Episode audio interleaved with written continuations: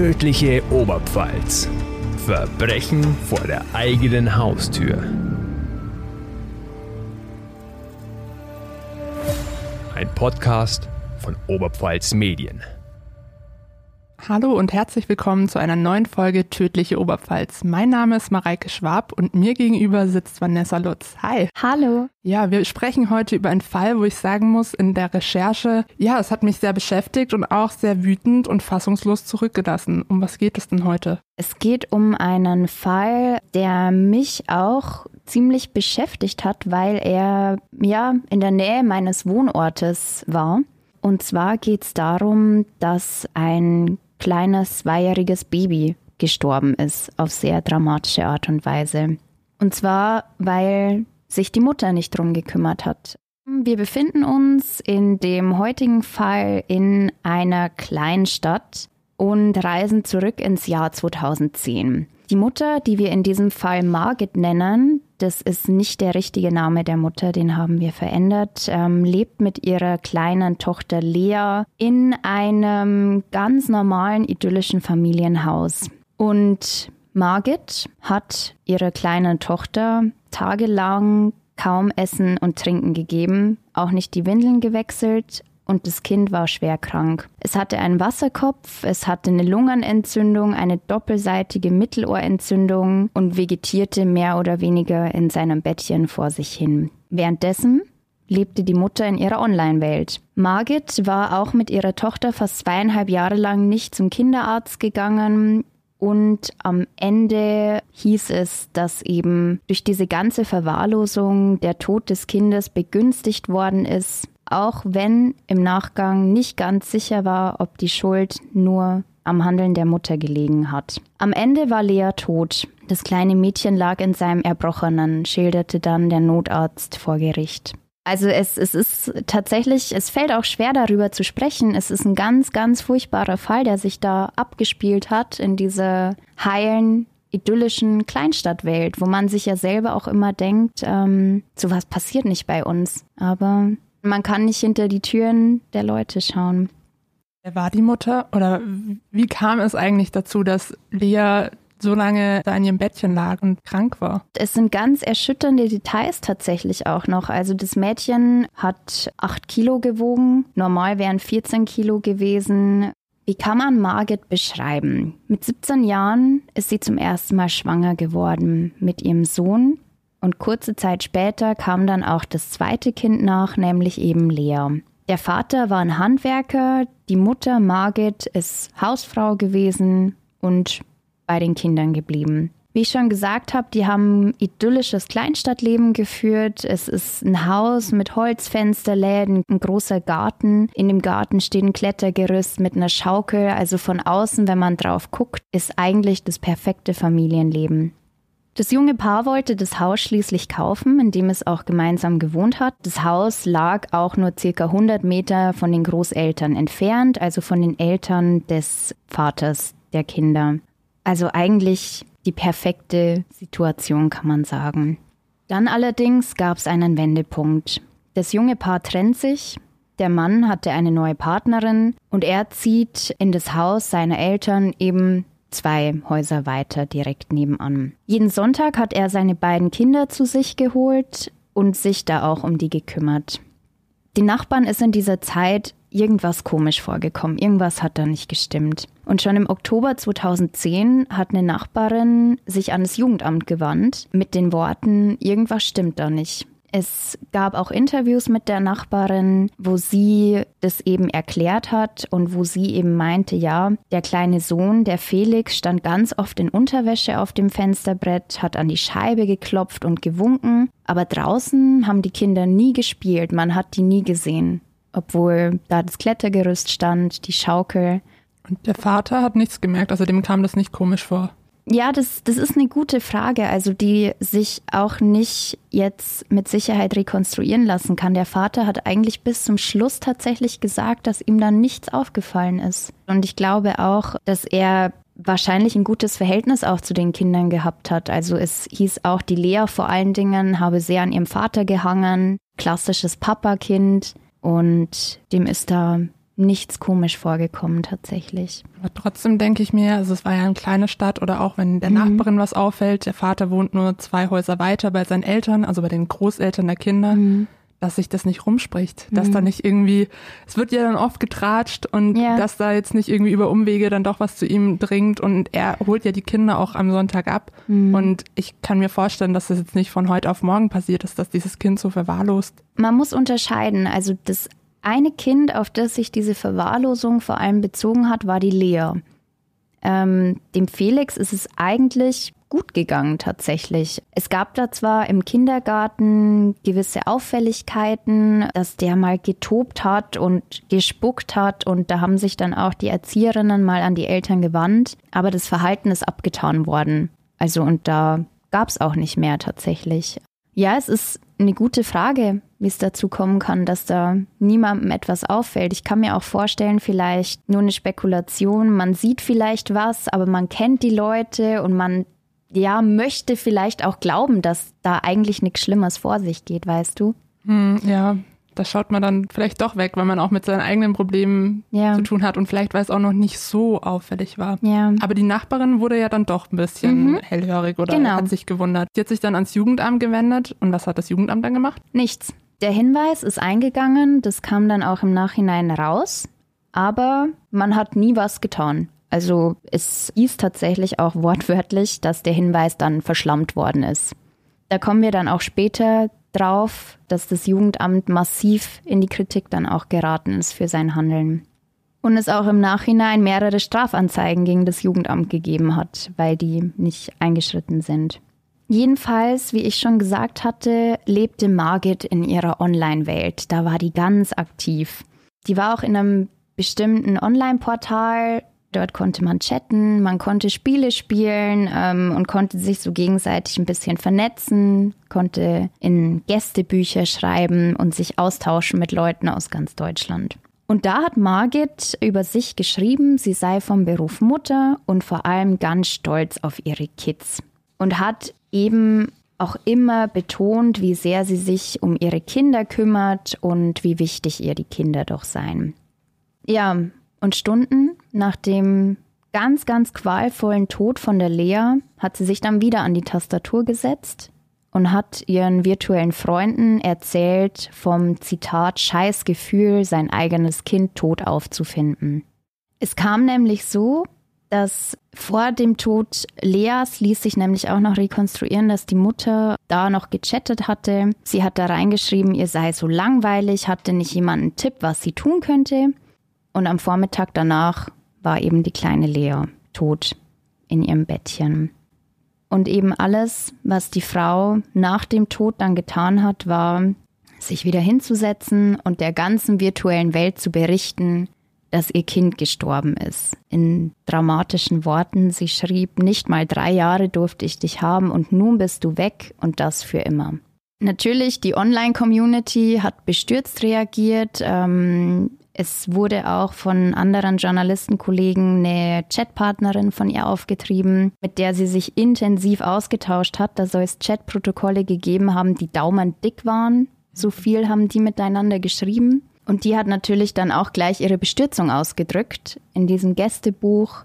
Und es dauerte nicht lange, bis sich dann rumgesprochen hatte, selbst in der Online-Welt, was da passiert ist und dass die Mutter in U-Haft sitzt. Aber das heißt, diese Online-Welt, da war sie quasi 24 Stunden, das war ihr wichtig und sie war nur dort unterwegs und alles drumherum mhm. hat sie vergessen. Mhm. So erscheint es tatsächlich. Also es, es ist sehr paradox, kann man sagen, weil sie war Hausfrau, sie war nicht berufstätig, also sie hatte den ganzen Tag Zeit, sich eigentlich irgendwie zu beschäftigen, sich sollte man meinen, sich um die Kinder zu kümmern. Ich konnte auch einmal lesen, dass die Familie einen Hund hatte und dass der Polizei, als sie das tote Baby entdeckt hatte, mit Bestürzen festgestellt hatte, dass der Napf des Hundes randvoll mit Futter gefüllt war und eben das kleine Mädchen verhungert in seinem Bett lag. Aber warum wurde dann der Hund besser behandelt als das Mädchen? Mhm. Gibt es da irgendwie einen Grund? Hat sie mhm. was genannt?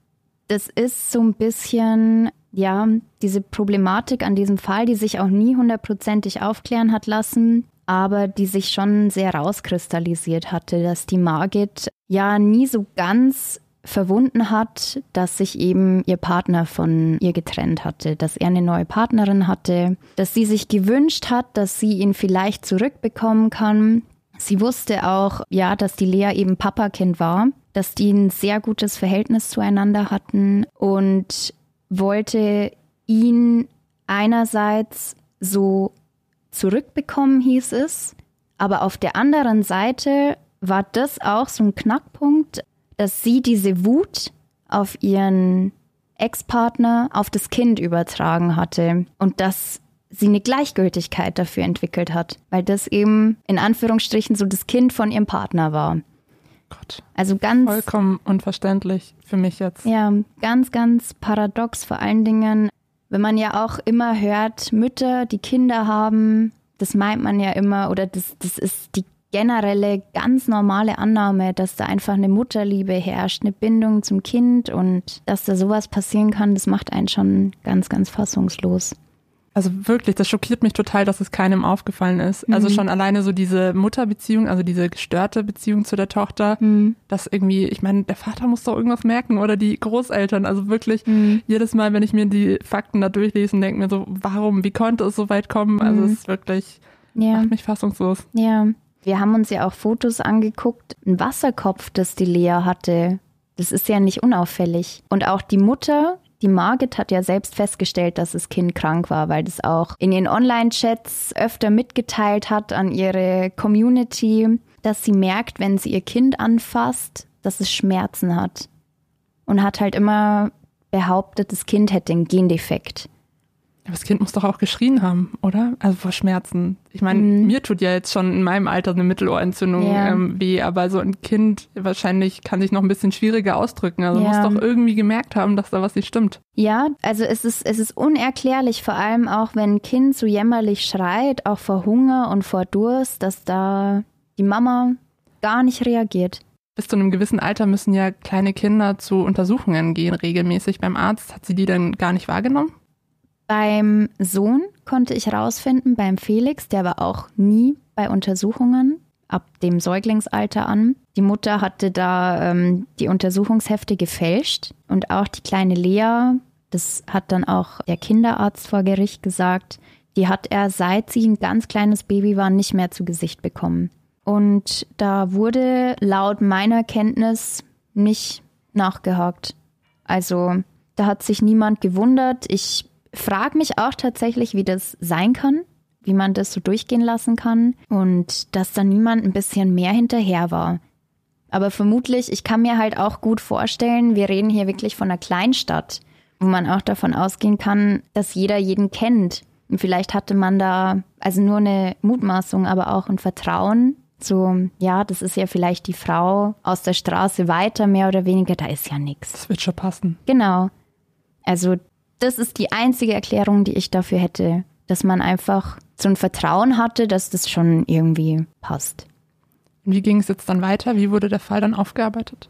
Margit wurde dann der Prozess gemacht, weil eben auch nach dem ganzen Aufgebot, als das Kind entdeckt worden ist, die Polizei ist ja dann sofort eingeschalten worden vom Notarzt, als der gemerkt hat, irgendwas stimmt da nicht. Und dann kam die ganze Sache eben ins Rollen. Ein Beamter, der als Zeuge geladen war vor dem Landgericht Weiden und auch die Margit kurz nach der Tat vernommen hat, hat geschildert, dass die Mutter ihm gesagt hat, Zitat, vielleicht war es mir egal, dass sie stirbt.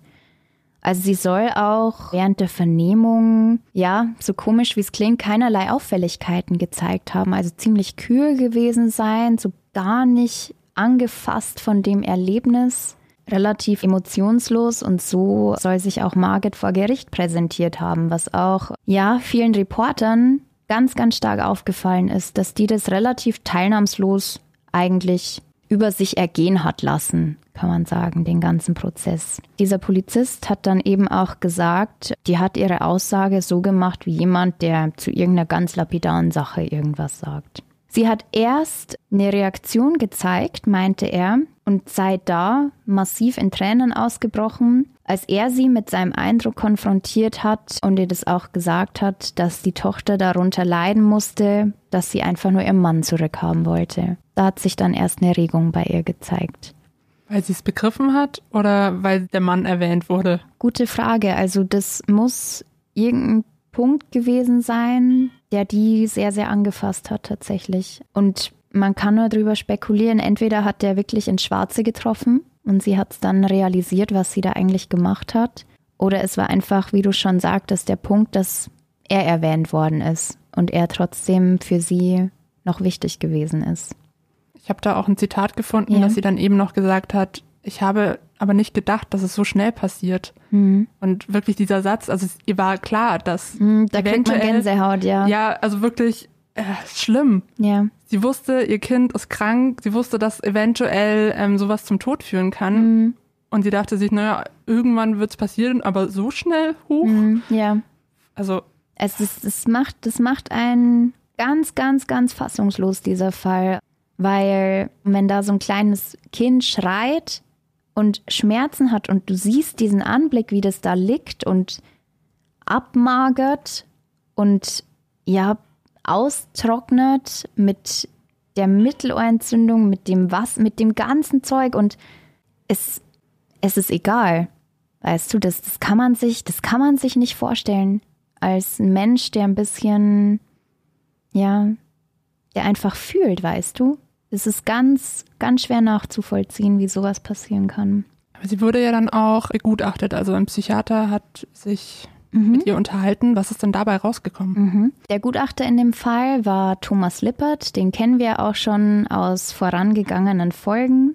Der hat sich eben mit der Margit beschäftigt und er meinte ganz klar, dass die Frau voll schuldfähig gewesen sei. Aber dass sie gewisse Auffälligkeiten in ihrem Verhalten gehabt haben soll, was auch mit daher gerührt haben soll, dass sie auch sehr, sehr jung Mutter gewesen sein soll. Dass das auch mit eine Rolle gespielt hat irgendwie in dieser ganzen Entwicklung. Eine konkrete Persönlichkeitsstörung hat er aber nicht gesehen.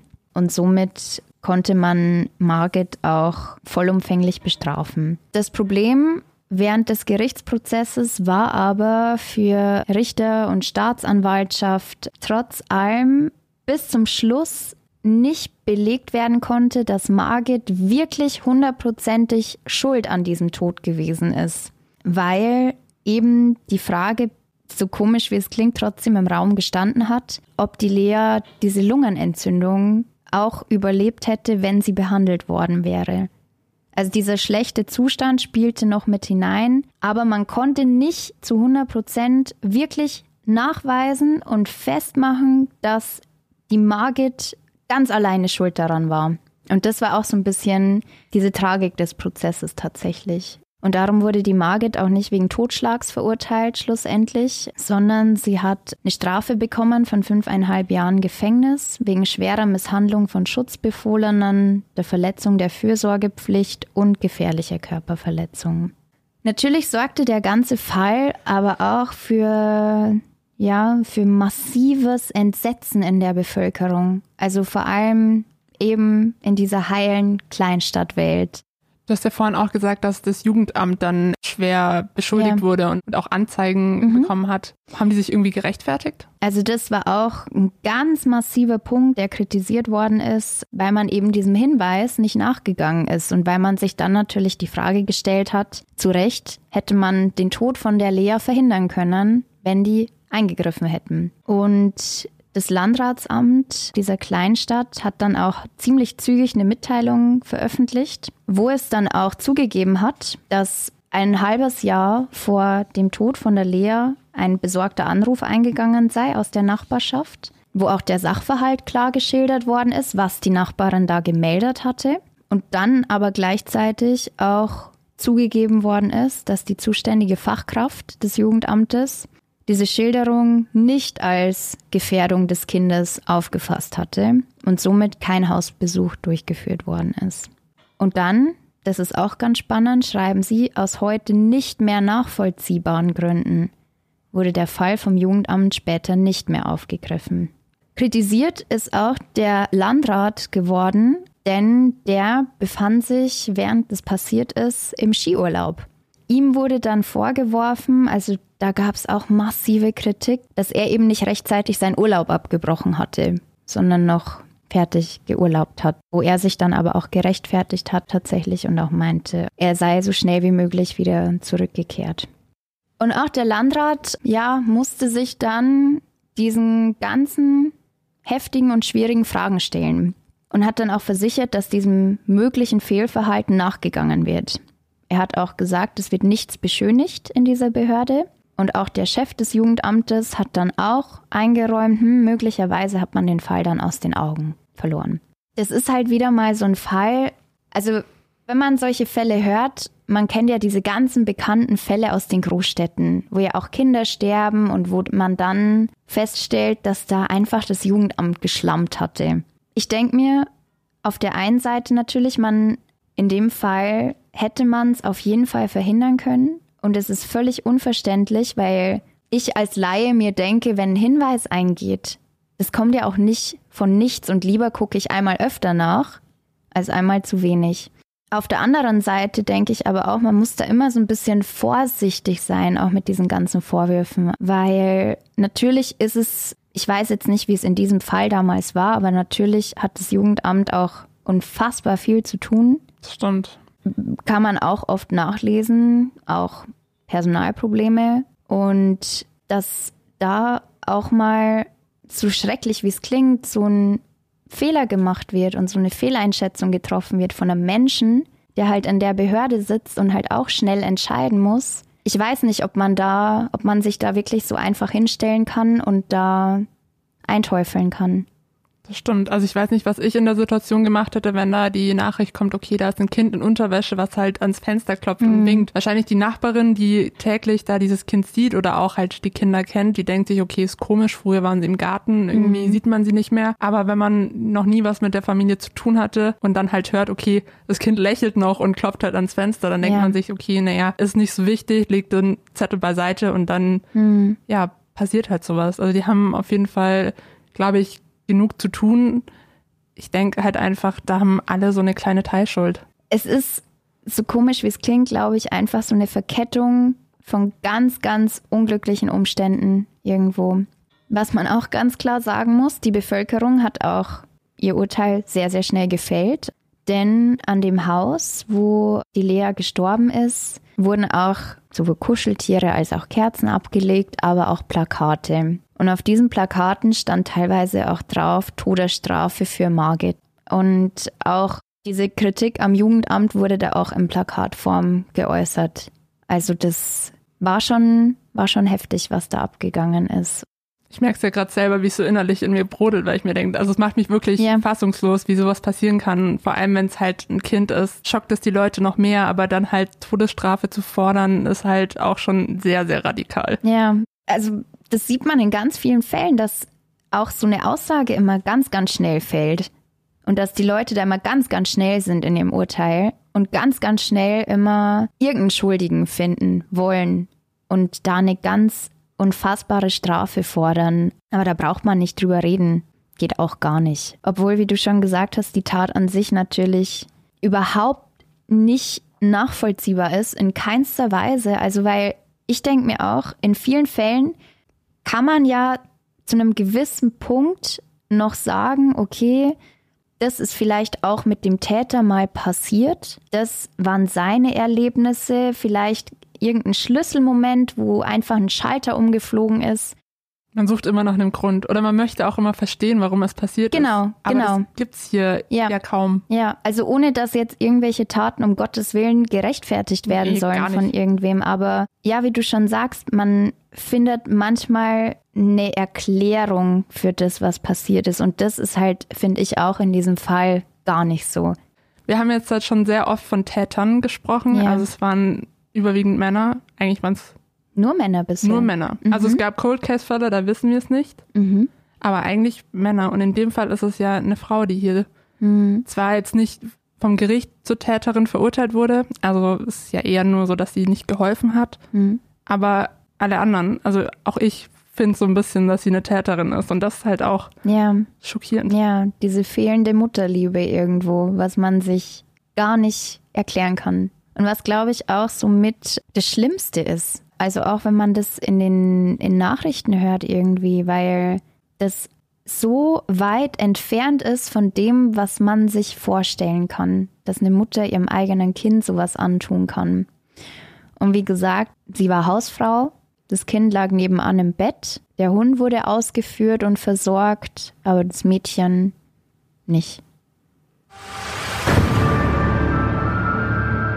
Wir machen heute mal Werbung in eigener Sache. Falls ihr es noch nicht mitbekommen habt, wir haben ja einen Instagram-Account. Dort findet ihr sehr viele Hintergrundinfos zu den Fällen, aber auch ein bisschen Behind-the-Scene-Material. Also es lohnt sich auf jeden Fall ein Abo dazulassen, um nichts zu verpassen. Aber wir sind nicht die Einzigen, die gerade auf Instagram so ein bisschen durchstarten. Unsere Kollegen Wolfgang Ruppert und Lucia Brunner haben jetzt auch eine Instagram-Seite. Ja, die sind nämlich unterwegs mit ihrem Podcast Es war einmal in der Oberpfalz. Die widmen sich Märchen und Sagen aus unserer Heimat, präsentieren da auch einige Geschichten mit ganz schönem Gruselfaktor. Ja, meine Lieblingsfolge ist die, wo sie mit einem Geisterjäger unterwegs waren.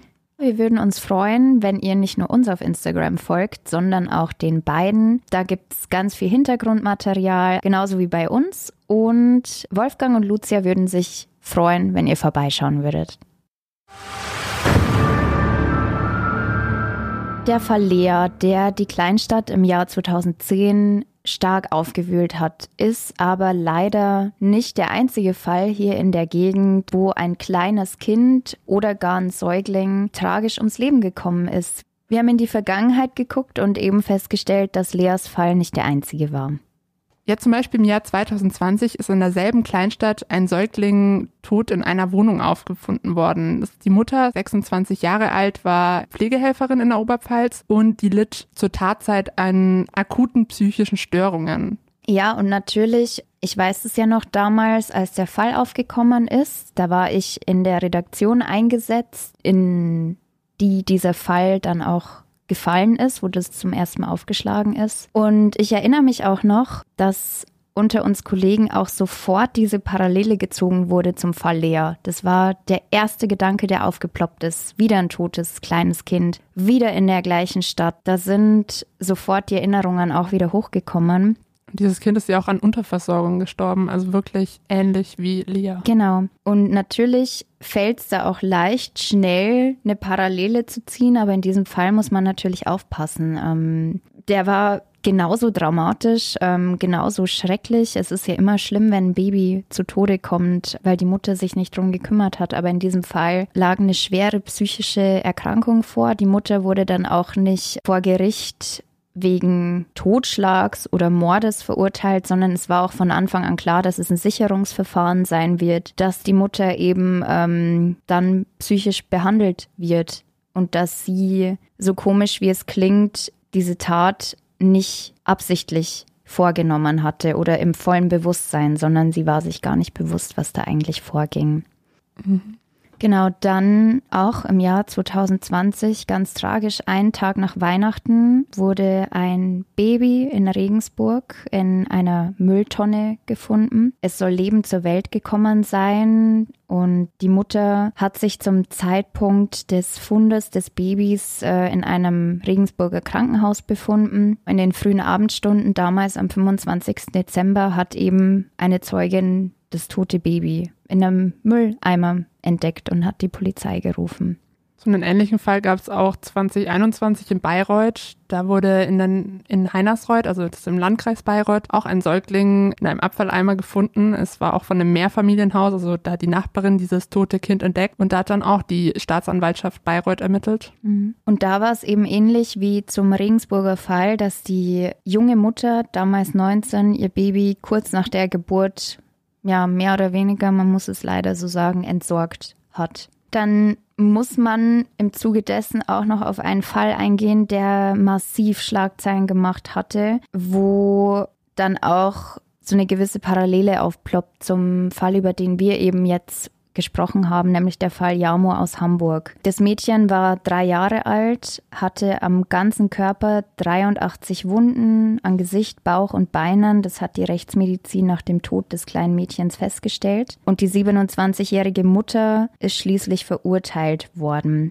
Und in diesem Fall war es eben so, dass da nachweislich auch das Jugendamt geschlammt hatte, dass es Fehlentscheidungen gegeben hatte, dass es Nachlässigkeiten gegeben hatte. Das Kind ist mal zu einer Pflegemutter gekommen, wurde dann trotzdem wieder zu ihrer Familie zurückgebracht, wo das ein wahnsinniges Martyrium erleben musste, das kleine Mädchen, ähm, und schlussendlich eben traurigerweise und dramatischerweise verstorben ist. Besonders schrecklich finde ich da auch, dass das Kind schon mal ins Krankenhaus eingeliefert wurde, hm. wegen einer Schädelverletzung. Also in dem Zeitraum, als das Kind wieder von der ähm, Pflegemutter zu den Eltern gebracht wurde. Also die war immer tageweise oder dann auch am Wochenende da. Hm. Und dass dann aber auch wieder Zeit verstrichen ist, bis es dann wirklich zu diesem Tod kam. Ja. Also da ist schon ja, ein enormes Versagen, sag ja. ich mal. Ja, und was diese Fälle insgesamt einfach so dramatisch macht, das ist eben dieses Unvorstellbare, dass eine Mutter entweder ihr Neugeborenes oder ihr kleines Kind quält oder tötet.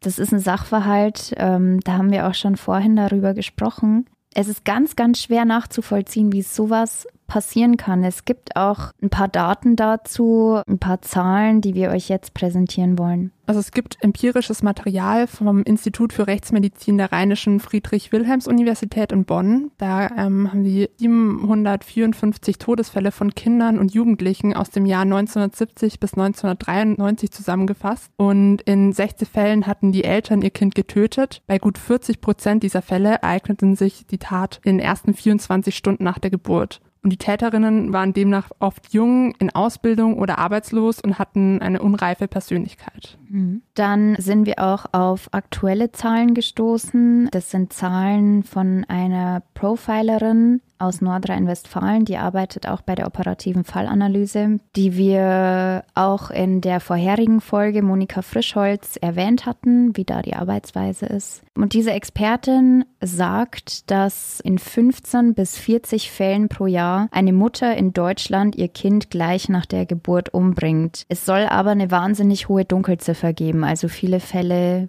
werden wohl nicht entdeckt. Es gibt eben, das ist auch eine große Problematik, dass einige Schwangerschaften tatsächlich unentdeckt bleiben, so schwer man sich das teilweise auch vorstellen kann. Das soll bei einer von 2455 Schwangerschaften in Deutschland der Fall sein. Und das entspricht dann quasi 1600 geleugneten Schwangerschaften in Deutschland.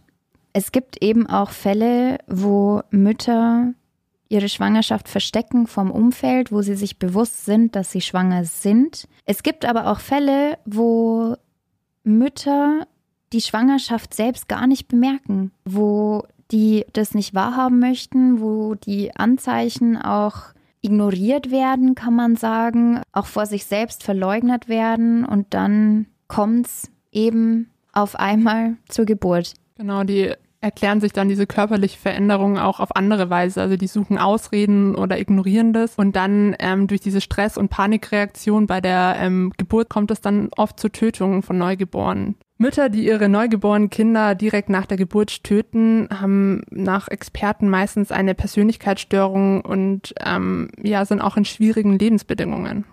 Was auffällt und was eben da schon so eine gewisse Parallele ist, ist, ähm, dass einige der Mütter auch in diesen Fällen eben sehr, sehr jung waren, als sie ihr Kind bekommen haben. Zum Beispiel jetzt im, in unserem Hauptfall in der Kleinstadt, der Fall Lea, da war die Mutter bei der Geburt von ihrem ersten Kind 17, dann kam die Lea nach. Genauso eben auch der Fall aus Heinersreuth. Die Mutter war 19, als sie ihr Kind kurz nach der Geburt ähm, entsorgt hatte. Es ist halt natürlich schwierig, sage ich mal, von außen sich da gleich so ein Vorurteil zu bilden irgendwo, ähm, weil ich meine, man kann von keinem in den Kopf schauen, was in, was in diesen jungen Müttern vorgeht. Man hat auch viel zu wenig Ahnung über die Lebensverhältnisse, in denen die, ja, unter denen die leben mussten. Ich als Laie kann mir schon vorstellen, dass, ja, dass es immer irgendwo gewisse Extremsituationen und Gefühle von Auswegslosigkeit gegeben haben muss, dass es zu so einer Wahnsinnstat kommen kann. Und ich denke, was wir von diesen Fällen mitnehmen können, ist auf jeden Fall dann auch aufmerksam zu sein. Mhm. Also wenn man eine Person gut kennt und eine Veränderung feststellt, dann Hilfe anbieten oder dann auch im Fall von der Lea. Meine, man hat ja gemerkt, die Nachbarin hat das Jugendamt angerufen, es ist jetzt nicht viel passiert, aber vielleicht hilft es ja, wenn man dann auch mal mit der Mutter spricht, mhm. ihr Hilfe anbietet. Vielleicht hilft es aber auch, wenn mehrere Anrufe reingehen. Vielleicht kann man ja in so einer kleinen Stadt dann mit der nächsten Nachbarin reden. Vielleicht hilft es, wenn zwei Anrufe reingehen. Also ja. ich glaube, man sollte da nicht gleich aufgeben. Einfach auch ein bisschen Zivilcourage zeigen und auch, wie du schon sagst, mit offenen Augen durch die Welt gehen. Und es ist ja oft so, das Bauchgefühl liegt ja oft ganz richtig. Und wenn man da wirklich irgendwas sieht, irgendein komisches Gefühl hat, lieber ein Anruf zu viel als ein Anruf zu wenig. Genau. Es war auf jeden Fall harter Tobak und ich werde nee. wahrscheinlich auch noch ein bisschen darüber nachgrübeln. Ja. Auf Aber jeden Fall. Mit dem beklemmenden Gefühl mhm. verabschieden wir uns jetzt dann. Ja. Ja, wir bedanken uns, dass ihr wieder eingeschaltet habt. Folgt uns gerne auf Instagram, auf unserer Seite. Da findet ihr alle Informationen zu den Fällen, auch Infos zu Hilfsangeboten. Auf unserer Facebook-Seite dürft ihr gerne kommentieren, eure Meinung dalassen zur Folge und natürlich freuen wir uns auch, wenn es euch gefallen hat, auf eine gute Bewertung auf Spotify, Apple Podcasts und den gängigen Plattformen, auf denen wir unterwegs sind. Genau. Ja, und ich würde sagen, das war's dann. Mhm. Und bis bald.